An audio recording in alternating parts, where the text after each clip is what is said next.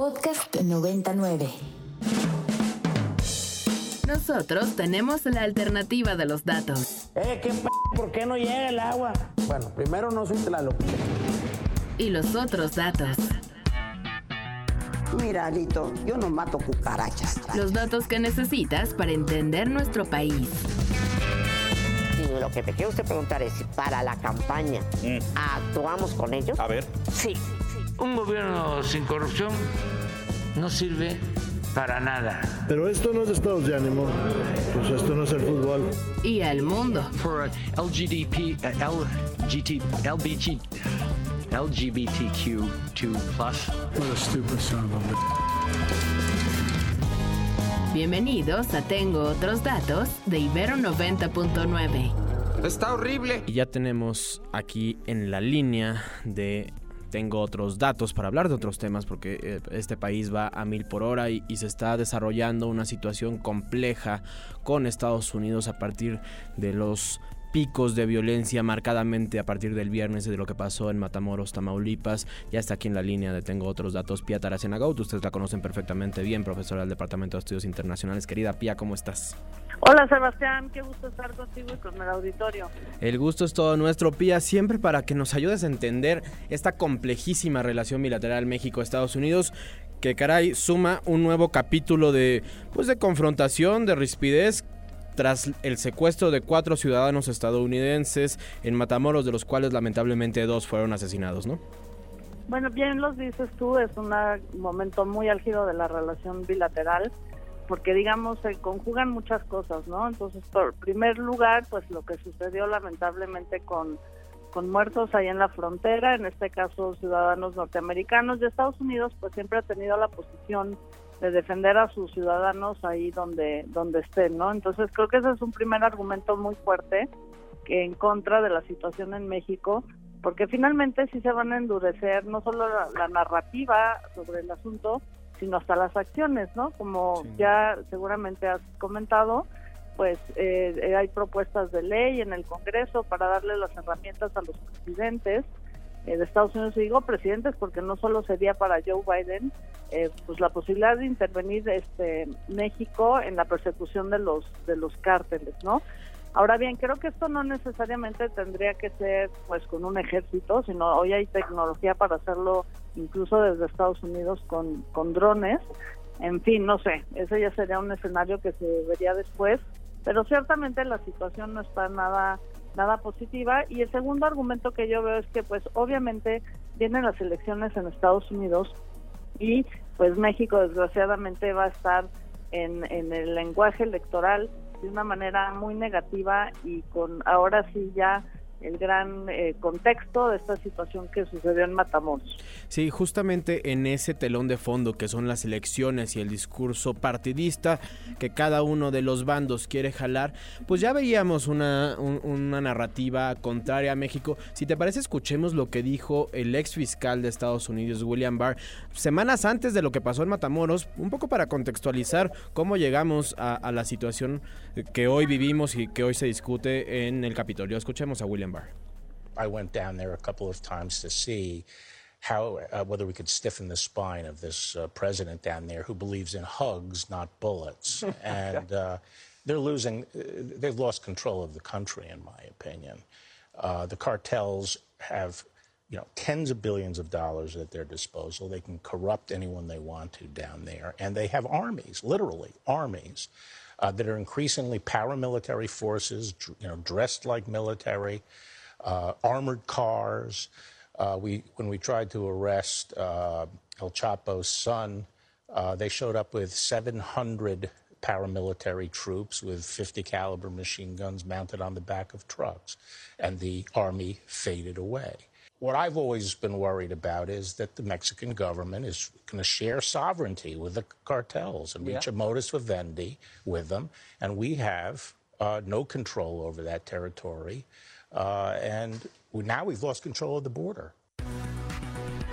Pues durísimas declaraciones que básicamente dicen eh, que el presidente López Obrador perdió el control del país, que en muchos sentidos gobierna de la mano del crimen organizado. En ese sentido, vemos ayer propuestas como la de Lindsey Graham, senador republicano, pues justamente para catalogar a los cárteles de la droga mexicanos como organizaciones terroristas internacionales. Y ahí creo que hay dudas, Pía. ¿Qué implicaría eso? Porque ayer escuchábamos a a Karine Jean-Pierre, la vocera de la Casa Blanca, diciendo esto no nos daría mayores facultades de las que ya tenemos, pero también se habla mucho en prensa de que justamente pudiera eh, esta declaración darle a Estados Unidos pues la posibilidad de, atacar directamente a estos cárteles en territorio mexicano. ¿Cómo lo ves? ¿Qué tan posible ves esto? Siempre las estridencias en medios pues venden, pero no necesariamente son ciertas, ¿no? Pues sí, es lo que te decía, ¿no? Lo veo realmente muy difícil. Una cosa, a ver, el Congreso podría darle las herramientas, pero otra cosa es que el Poder Ejecutivo lo lo utiliza, lo vaya a utilizar, porque creo que en ese sentido, pues debería de funcionar primero la diplomacia, porque de alguna manera si se hiciera, pues sería una como declaración de guerra a México, ¿no? Yo creo que sí es una situación muy delicada. William Barr dice, el gobierno perdió el control de los carteles, pero es que en realidad hace mucho que el gobierno mexicano, indistintamente de quién esté en el poder, no lo tenía.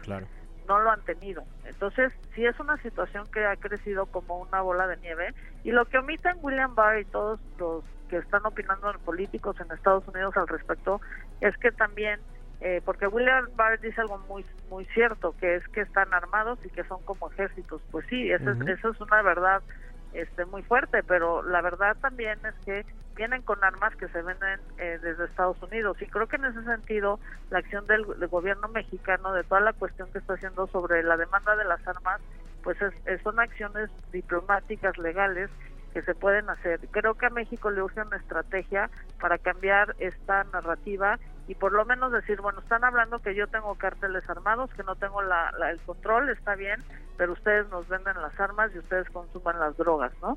Eh, creo que eh, sí las prueba para ambos gobiernos, el de Estados Unidos y el de México, para evitar pues esta intervención va a ser muy importante, pero como te decía yo, hoy no necesariamente significa que te vayan a mandar un ejército, ¿no? Podrían hacerlo con drones. Ahora, creo que la otra reflexión es, es decir, ¿qué quiere decir realmente que eh, cataloguen estos cárteles como narco narcocárteles, como terroristas? Eh, y creo que, bueno, ahí se podría explorar algo interesante. Se ha hecho en otros países no quiere decir que se quedara esa catalogalización perdón para siempre este pero eh, sobre todo eso significa en términos de Estados Unidos pues las capacidades que, que se amplían para atacar este problema. Voy a decir algo terrible no sé si eso a México también le convenga. A ver aquí hay una realidad. El gobierno mexicano indistintamente de quien gobierne no han controlado ni solucionado la, la, la cuestión entonces, ¿qué vamos a hacer? Y leía en los diarios algo muy interesante. A ver, la guerra contra el narco no funcionó, pero los abrazos y balazos tampoco están funcionando. Y la cosa es que este país no puede seguir con esos niveles de, violencia, Sebastián. Pero de ninguno de los dos lados de la frontera estamos buscando nuevas eh, opciones de combate al narco, ¿no? O sea, a ver, uno, si es con drones, sería un, un tema gravísimo, ¿no? Drones estadounidenses en, espacio aéreo mexicano, eh, pues ¿cómo lo analizas, Pía? No, eso tendría que ser, a ver, no, no tendría que ser unilateral, tendrá que ser con aceptación y cesión de la soberanía, pero por eso te digo, tiene que ser en un marco de cooperación bilateral, entendiendo el problema real, porque mira, decían este también desde los reportes de Estados Unidos y como siempre nos enteramos desde Estados Unidos de estas cosas que lugares como Matamoros están totalmente controlados por los los narcos no toda esta cuestión de la confusión de que si eran haitianos. Ahora resulta que creo que dos de los de los muertos unos o, o alguno de ellos estaba también acusado de, de narcomenudeo en fin, no sabemos la verdad, no sabemos si venían a comprar medicinas, pero el caso es que tienen un control de las ciudades que eso ya no puede ser, porque eso está minando el, el estado al Estado mexicano, ¿no? Entonces, creo que sí se tienen que poner en serio a ver otras lecturas y, no sé, ¿no? ¿Cómo desarticulas este nivel de violencia? es muy complejo. Y, pareciera un, poco la, la, reflexión es desde Nixon seguimos creyendo que, que, el combate, eh, la guerra contra, contra las drogas, el combate frente a frente es la solución y, queda claro que no, ¿no?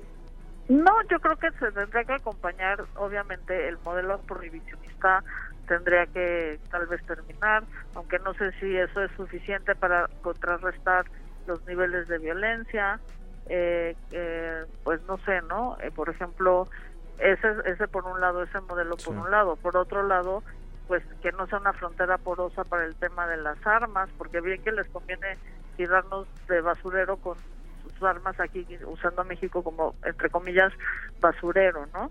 Eh, a ver, creo que tiene que ser una política integral frente al problema. Es un, una carreta que tiene como muchas ruedas y que todas tienen que caminar al mismo tiempo, no nada más la solución no nada más es de una, una medida, sino de, de varias medidas, ¿no? Ahora sí es, si se quisiera solucionar. En fin, hasta el tema, por ejemplo, lo estamos viendo ahorita con las negociaciones, por ejemplo, con, con las FARC o con grupos guerrilleros. Yo, yo no sé cómo solucionar eso, obviamente, no lo digo así genéricamente, ¿no? Pensando en qué se puede hacer, porque lo que sí no podemos aceptar es una medida unilateral de Estados Unidos, eso sí sería terrible. Y, y, ante esa posibilidad impulsada por el Partido Republicano, por algunos sectores del Partido Republicano, hoy el presidente López Obrador contestó eh, de forma frontal con esta declaración, si te parece escuchemos lo que dijo esta mañana el presidente. Esta iniciativa de los republicanos, además de irresponsable, es una ofensa al pueblo de México, una falta de respeto a nuestra independencia, a nuestra soberanía. Y si no cambian su actitud y piensan que van a utilizar a México por sus propósitos propagandísticos, electoreros, politiqueros, nosotros vamos a llamar a que no se vote por ese partido. Pues ahí el presidente de México diciendo que intervendría en la elección del 2024 de Estados Unidos, ¿no, Pia? No, bueno, a ver, es intervencionista y es un reduccionismo irresponsable del parte del presidente mexicano que quiere tapar el ojo, digo, el taparle el, ojo al macho, porque finalmente, a ver, eh, no no le van a hacer caso, para empezar, de decir que no voten por ese partido, pero además es, es que no nos está explicando el problema real y no nos está dando soluciones reales. Aquí la cuestión, eh, como dije al principio, es Estados Unidos siempre ha tenido una actitud en el siglo XIX, en el siglo XX, este, de, de, de, ¿cómo se llama?, de defender a sus ciudadanos, ¿no? Entonces, eso van a hacer, aunque sea pura retórica, eso van a hacer. Y ya hemos visto con ejemplos históricos que finalmente este Estados Unidos sí ha llegado a intervenir para obviamente para obviamente defender a los ciudadanos, ¿no? Entonces yo creo que la la cuestión aquí es muy importante de la situación eh, de la de la diplomacia. Creo que ahí todos los mecanismos diplomáticos tienen que, entrar. Yo entiendo que el presidente tiene una retórica nacionalista y soberanista, pero creo que la opinión pública mexicana se merece una respuesta mejor. Ese es el problema, ¿no? Que estamos en una retórica en ambos lados, eh, por demás estridente, hipócrita también en muchos casos en Estados Unidos, ¿no? Muchas, probablemente las armas que asesinaron a sus, a sus ciudadanos fueron eh, llegaron desde Estados Unidos. Ahora, nos queda un minuto, Pilla, pero nada más preguntarte, en este punto que hablas de la diplomacia, hoy Marcelo Ebrard decía, si, esta, si este proyecto de ley sigue, pues estaremos eh, en la necesidad de cancelar o por lo menos cerrar ciertos canales de comunicación en cooperación de seguridad.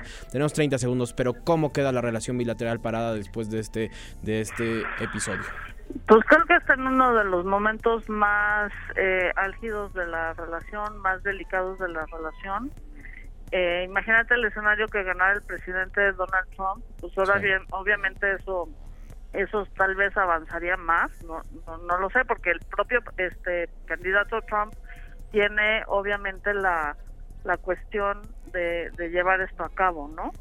Entonces, eh, a ver, aquí yo veo dos cosas. Una, por un lado, pues tienes estos mecanismos de cooperación de, de seguridad que la administración Biden había apostado mucho a eso, pero tiene una presión interna muy fuerte después de Matamoros, pues todavía más, y eso le estrecha mucho eh, al presidente Biden una decisión más de cooperación.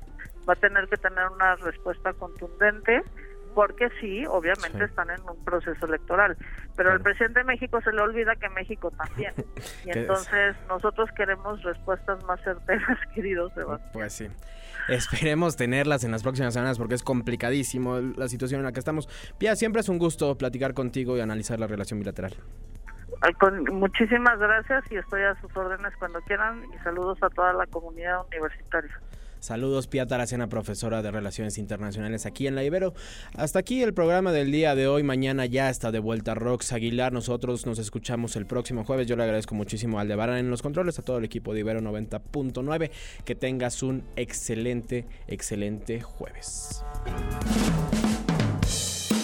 La alternativa de los datos. Eh, qué p ¿por qué no llega el agua? Bueno, primero no soy Tlaloc. Y los otros datos.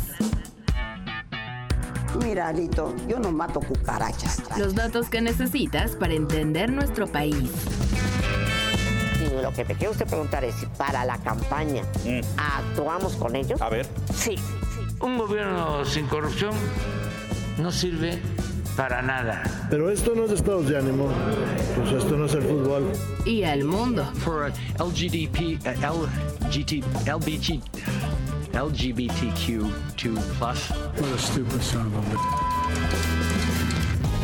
Escuchaste Tengo otros datos de Ibero 90.9. Para más contenidos como este, descarga nuestra aplicación disponible para Android y iOS o visita ibero909.fm.